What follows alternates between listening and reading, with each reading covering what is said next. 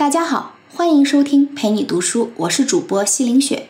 今天为你解读的是全球知名的说服力与影响力研究权威罗伯特 ·B· 西奥迪尼博士的代表作品《影响力：你为什么总会说是》这本书的中文版大约二十五万字，让我们一起来了解一下这本书中的精髓。我们的大脑为了在快节奏环境中迅速做出反应，会按照某些机械的原理做出下意识的决定。我们以为自己是独立而明智的做出了决策，但其实呢，我们的头脑里的思维与判断却往往受到他人举动和言行的影响。这些影响可能看似与我们的决定毫无关联，但是他们却确确实实的改变了我们的决定，令我们在不知不觉当中听从了他人的安排。这本影响力关于这一点归纳出了最普遍、影响力最大的心理决策原理。将生活中常见思维陷阱的秘密一一揭开。我们都知道，消费需要理智，可是，在现代社会里，要做到这一点实在是太难了。我们有时候会排两三个小时的长队去买一杯奶茶，或者是在双十一那天疯狂抢购根本用不上的便宜货。最要命的是，回头仔细想一想，却连我们自己都搞不明白到底发生了什么。我为什么要花那么多的时间？我买那些东西干什么？请放心，这绝对不是你一个人的问题。事实上，在背后推动我们干出这些傻事儿的，只不过是人类共通的行为模式而已。说到行为模式这个词儿啊，不得不提的就是巴甫洛夫所做的条件反射实验。他的这个实验是这样的：每次喂狗的时候就点亮一盏灯，那么久而久之，即使没有食物端出来，狗只要看到灯亮，它会流口水。这是因为在狗的脑袋里。已经把亮灯这种条件和随之而来的美食紧紧联系在一起了，因此只要看到亮灯，就能刺激狗做出固定的反射性行为，也就是流口水。你以为我们人类不会像这样机械盲目的行动吗？其实人类也一样，只不过我们的条件反射没有那么直白简单罢了。要说为什么，主要是我们每天要接触的东西实在是太多了，特别是在现代社会这样快节奏的环境里。如果每一次都要详细的思考前因后果再行动，那么再大的脑容量也 hold 不住。所以呢，我们大脑就自行开发了一种捷径，也就是说，它会根据记忆和经验，将事物按照不同的特征划分，并且记录下来，与这些事物特征相对应的行为和认知模式。下一次呢，当大脑识别出某种类似的特征，就会快速的做出相应的反应。这样的条件反射呢，可以为我们节省时间精力，但是风险也很大。也就是说，要操纵我们的思考和行为会变得非常容易。要做出明智的决定，或者是要说服别人听从你的意见，就需要对这一切背后的原理有所了解。我们并非毫无理由的听从他人，当然呢，也不能毫无理由的说服他人。顺从与收服的奥秘就在这本影响力之中。本书作者罗伯特 ·B· 西奥迪尼博士多年来一直在亚利桑那州立大学心理学系担任教授职务。他给我们带来的这本书呢，首先是一本严谨的学术著作，其中引用的论据都来自于社会心理学方面的重要实验成果。然而，同时它又是一本写给大众看的书，写作的口吻就像是在聊家常。他举出来的例子常常也就是作者自己和身边的朋友犯过的蠢和上过的当。正是这种接地气儿的地方，才令这本书对于我们日常生活格外有所启发。这本影响力分析了大量现代社会中人类常见的行为，从中归纳出让我们在无意识间受到他人影响的几大心理力量。其中呢，最为重要的就是互惠原理、承诺与一致原理以及社会认同原理。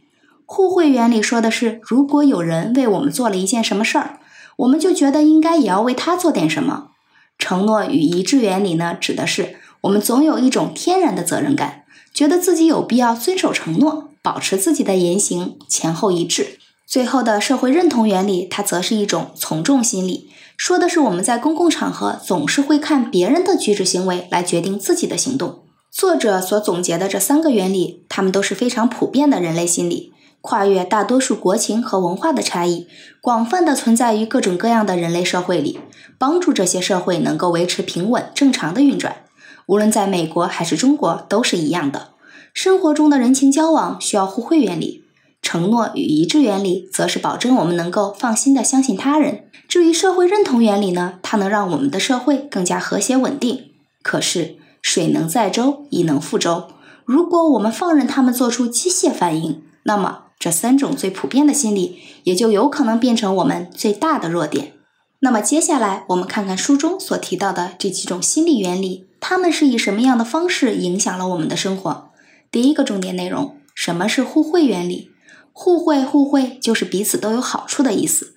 简单来说呢，我们会下意识的觉得，如果人家给了我们一点好处，我们就是受了他的恩惠，那么我们就不能无动于衷，更不能以德报怨，而是应该要以另外一种好处来报答他才对。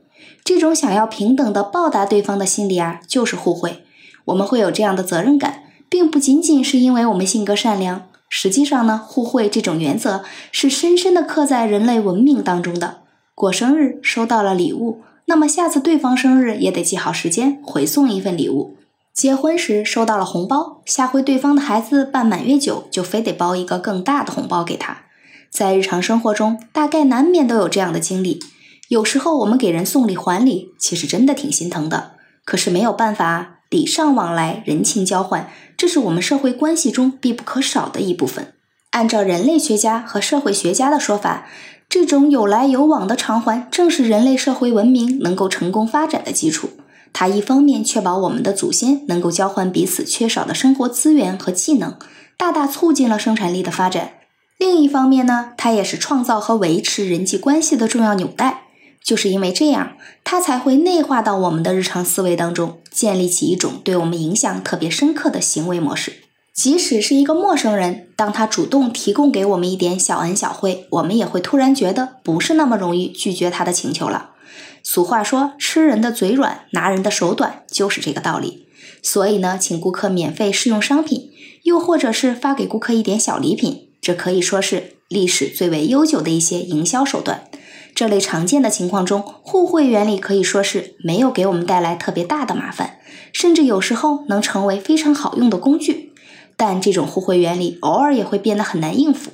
比如说，有时候我们根本没有要求别人为我们做什么，只是他们自说自话的跑上门来，丢给我们一些毫无用处的小恩小惠。然而，即使是在这样的时候，我们身上那种根深蒂固的互惠原理却依然会对我们起到作用。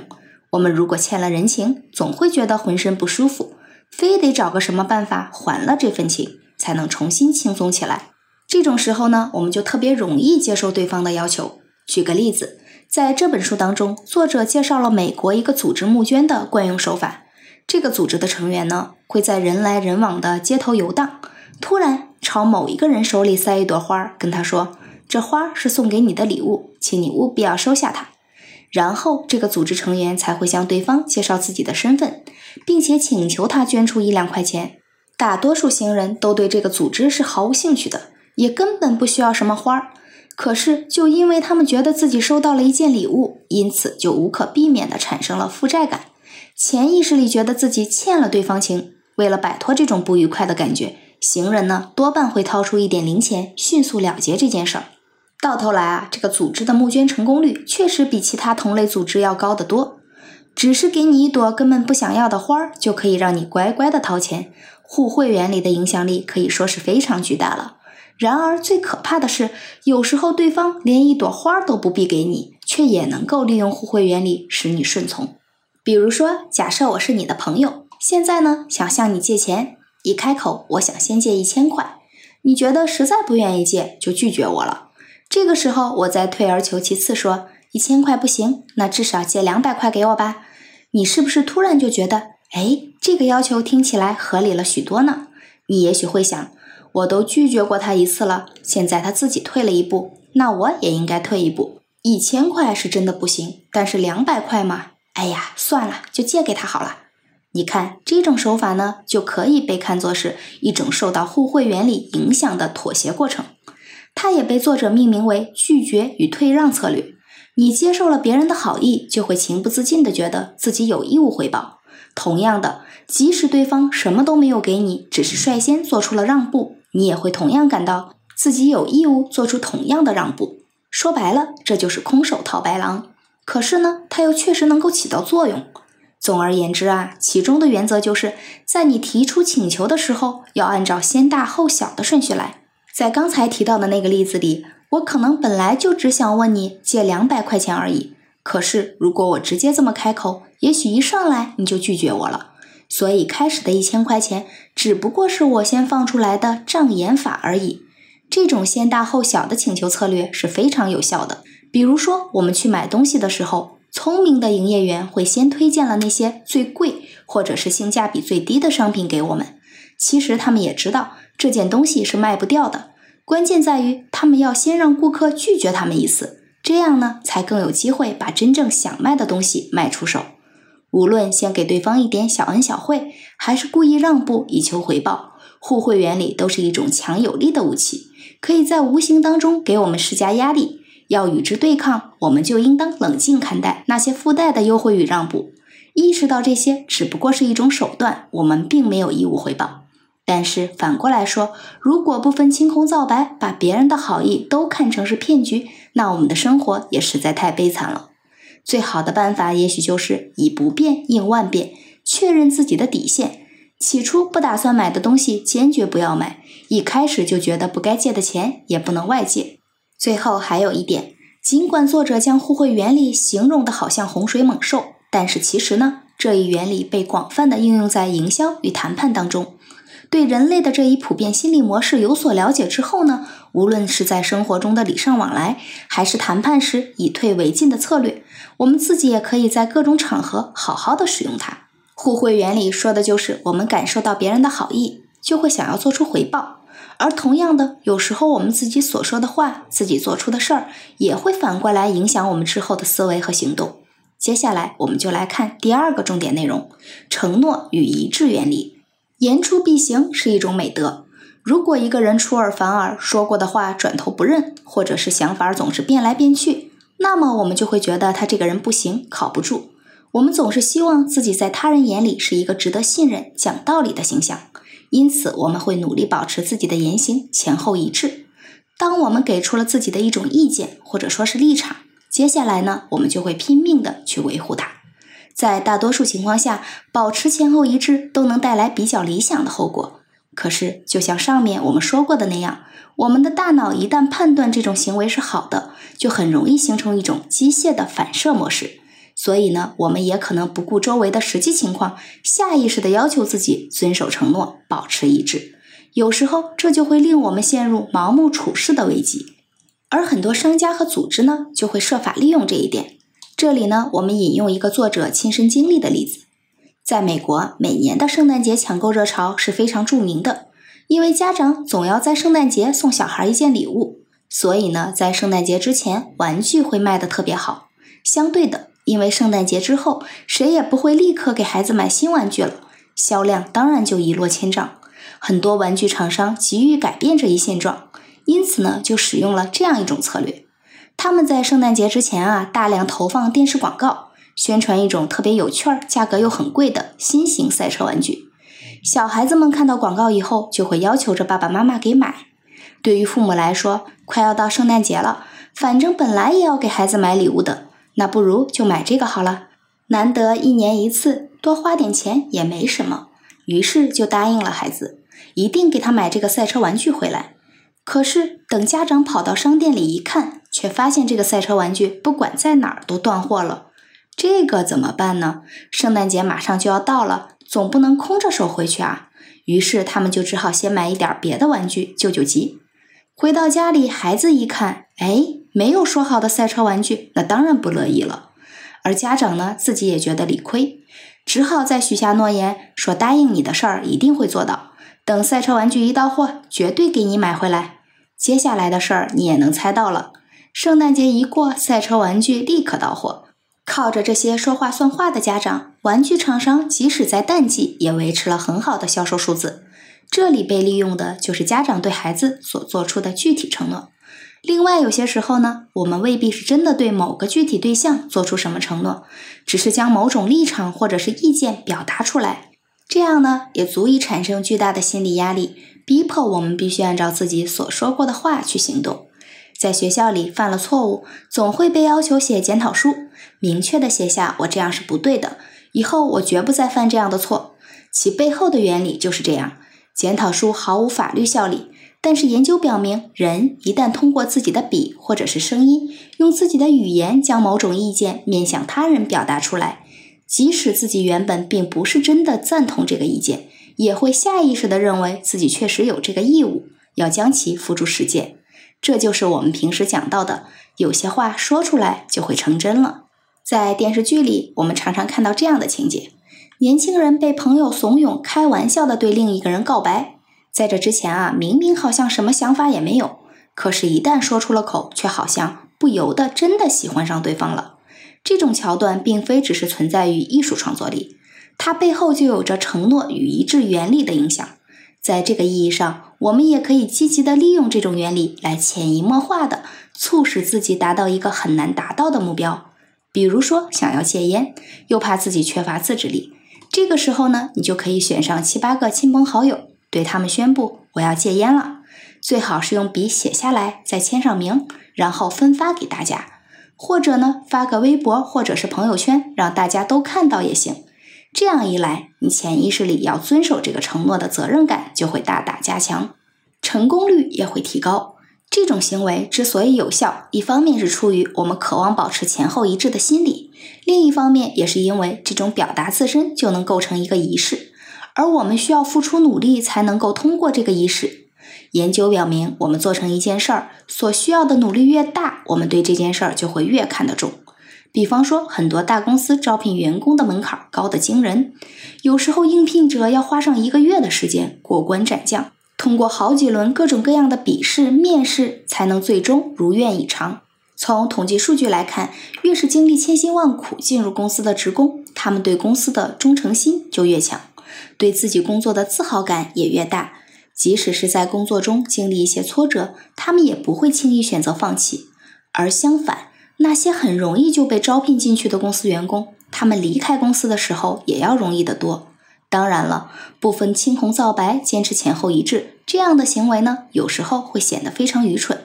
比如说，日本闹得沸沸扬扬的电通公司员工自杀事件，名校毕业的年轻女孩进入了业界最大的公司，可以说是前程似锦了。结果呢，却因为工作压力大而自杀。很多人会觉得这种事情不能理解，工作压力大，那辞职不就好了吗？何必非得走上绝路呢？但其实，这样的事例背后也能看到承诺与一致这种心理的力量。有时候，我们为了现在的生活已经付出太多了，也得到了旁人的羡慕，即使自己知道非常辛苦，但是却也无法开口承认这一点。既然坚持被看作是一种美德，那么中途放弃自然就会被看成是一种懦弱的行为。可是我们现在知道，这种想法说穿了，也只不过是一种机械思维罢了。很多时候，顺应形势，让自己保持轻松的状态，这一点也同样重要。承诺与一致原理说的就是，我们通常不愿意让自己显得前后矛盾，要和自己之前的形象保持一致。那么接下来呢，我要说的就是最后一个重点，也就是社会认同原理。这个原理他说的呢，则是这么一种心态：想与身边的人保持一致，与社会上的普遍观念保持一致。社会认同原理所描述的，其实是一种从众心理。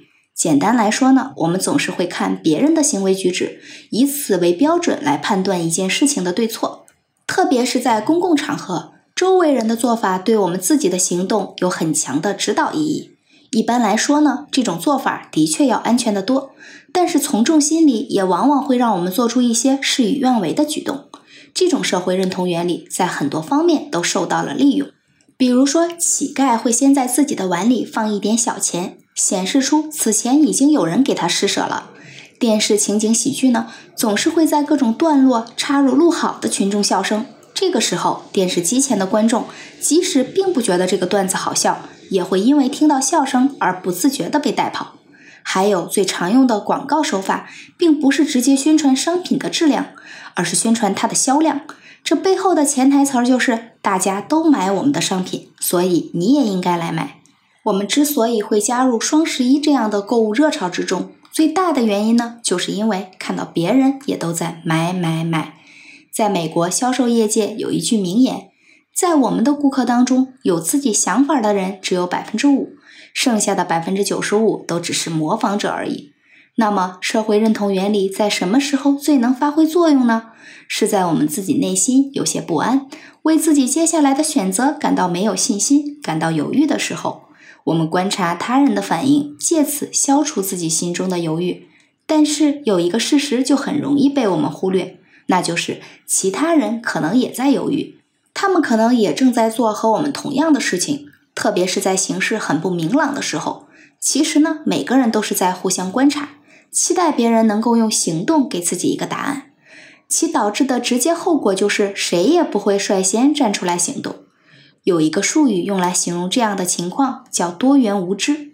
说的更通俗一点，就是三个和尚没水吃。但是有的时候，这种状况会导致非常严重的后果。一九六四年的一个夜晚，在美国纽约一处居民区发生了一起谋杀案，一位年轻女子被人当街刺死。整个追逐过程长达半个小时，附近至少有三十八个居民目睹或者是听到了。可是呢，没有一个人出来阻止，甚至没有一个人动手打过一个匿名的报警电话。这个事实被揭露出来之后，舆论一下子沸腾了，谁也不知道为什么事情会变成这样。所以新闻媒体统一将此事归罪于冷漠麻木的都市生活。说现在这种快节奏的现代社会，已经将城市居民变成了心肠很硬的冷血怪物。与此类似的事情还有很多，比如有人在闹市的街头突然发病倒了下去，行人纷纷路过，但是却没有一个人停下来帮他一下。看起来呢，这种事情也的确只能用世风日下来批评了。可是作者这样的心理学家具有他自己不同的解释。他认为，在这背后坏事儿的其实就是社会认同原理。人们总是不明白，为什么明明有那么多的目击者，却就是连一个肯帮忙的人都没有呢？然而，问题就在于人太多了，每个人都在等待其他人行动，每个人都在想，既然有那么多人在场，那总会有一个站出来的。换句话说，如果谁都没有站出来，那么我们就会下意识的觉得，这说明一切正常啊，根本不需要采取什么行动。这就引出了一个很有意思的结论：有时候，对于那些身处险境需要帮助的人而言，在场的人并不是越多就越好。特别是像在街头发病倒下这样的情况，如果在场的人只有一两个，那么他得救的机会要大得多。这个结论呢，也得到了多种行为实验的证明。所以，人们在城市里得不到救助，并不是因为都市人就冷漠无情，而是因为在大都市里，首先环境变化较快。情况容易变得混乱，令人难以判断局势。其次，都市人口密度很大。最后，在大城市的街头，大家谁都不认识谁。正是这三个因素导致了人们更倾向于观察他人的反应，也就是上面我们所说的多元无知这种局面的产生。但是，即使大家都不是故意无视别人的困境，这样的现象依然是非常危险的。因此，作者在这里提出了一个建议。如果你自己因为突然发病，或者是突然遇袭需要帮助，最好的办法呢，不是向一大群人同时呼救，而是应该趁着自己还有意识、能够行动，及时的从人群中挑选出一个人来，指着他，明确的说：“这位穿蓝色衣服的先生，请帮我打个急救电话。”这一句简简单单的话，能够消除所有的不确定因素。被你指定的这个人呢，他明确的知道了自己负有责任，对你提供帮助，因此也就不必看别人的反应来行动了。所有科学依据都表示，这样的做法能够大大提高获救的可能性。作者特别指出，在这本书中提到的所有心理学原理之中，他最希望读者们能够记住的就是上面我们所讲的这一条对社会认同原理的反向运作。在有个万一的时候，也许真的可以救命。事实上，所有这些心理原理，它们都是一柄双刃剑。别人可以用它们，你自己当然也可以使用。最关键的就是要了解它们的构造，并且铭记于心。好了，说到这儿，这本书的内容就聊得差不多了。下面我们来简单的总结一下。首先，我们说到了互惠这种心理学原理。所谓互惠，就是我们会下意识的觉得，要是有人为我们做了一件什么事儿，我们就应该为他也做点什么。在推销或谈判过程当中，无论对方先给出一点小恩小惠，还是故意让步以求回报，互惠原理都是一种强有力的武器，可以在无形之中给我们施加压力。要与之对抗，我们就应当冷静地看待那些附带的优惠与让步，意识到这些只不过是一种手段，我们并没有义务回报。其次，我们说到了承诺与一致原理，我们会努力保持自己的言行前后一致。当我们对他人做出了承诺，给出了自己一种立场，接下来我们就会拼命的去维护它。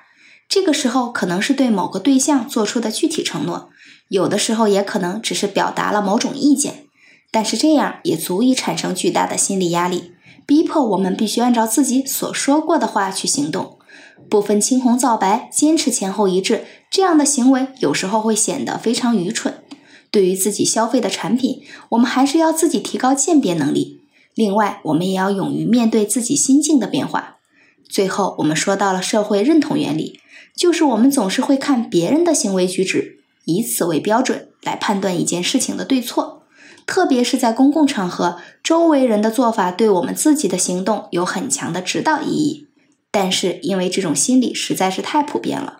所以在形势很不明朗的时候，可能每个人都在互相观察，谁也不行动，这就会造成三个和尚没水吃的现象。我们以为自己是独立而明智的做出了决策，但其实呢，我们的头脑里的思维与判断却往往受到他人举动与言行的影响。这些影响可能看似微不足道，看似与我们的决定毫无关联，但是他们却切切实实的影响了我们，改变了我们的决定。令我们在不知不觉当中听从他人的安排。这本影响力为我们将这些影响我们的力量做了归类，并将其原理一一解释清楚。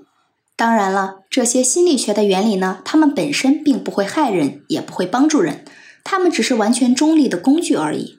我们可能会因为这些原理而被欺骗，同样呢，也可能利用这些原理去说服别人，让工作更为顺利。减少日常交流中沟通不畅所带来的问题，甚至可能救自己一命。但是也要记住，心理学本身所归纳出的各种心态和思维模式，它们固然是经过大量的科学实验才得出的严谨结论，但是人类的思维实在是太过复杂了。就像书中所说的这些原理，其实也只不过是一些比较普遍的现象，并不是放之四海皆准的公式。具体情况还是会因人而异，因社会环境而异的。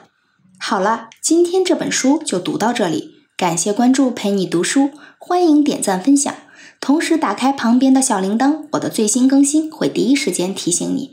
我是主播西凌雪，我们下次再见。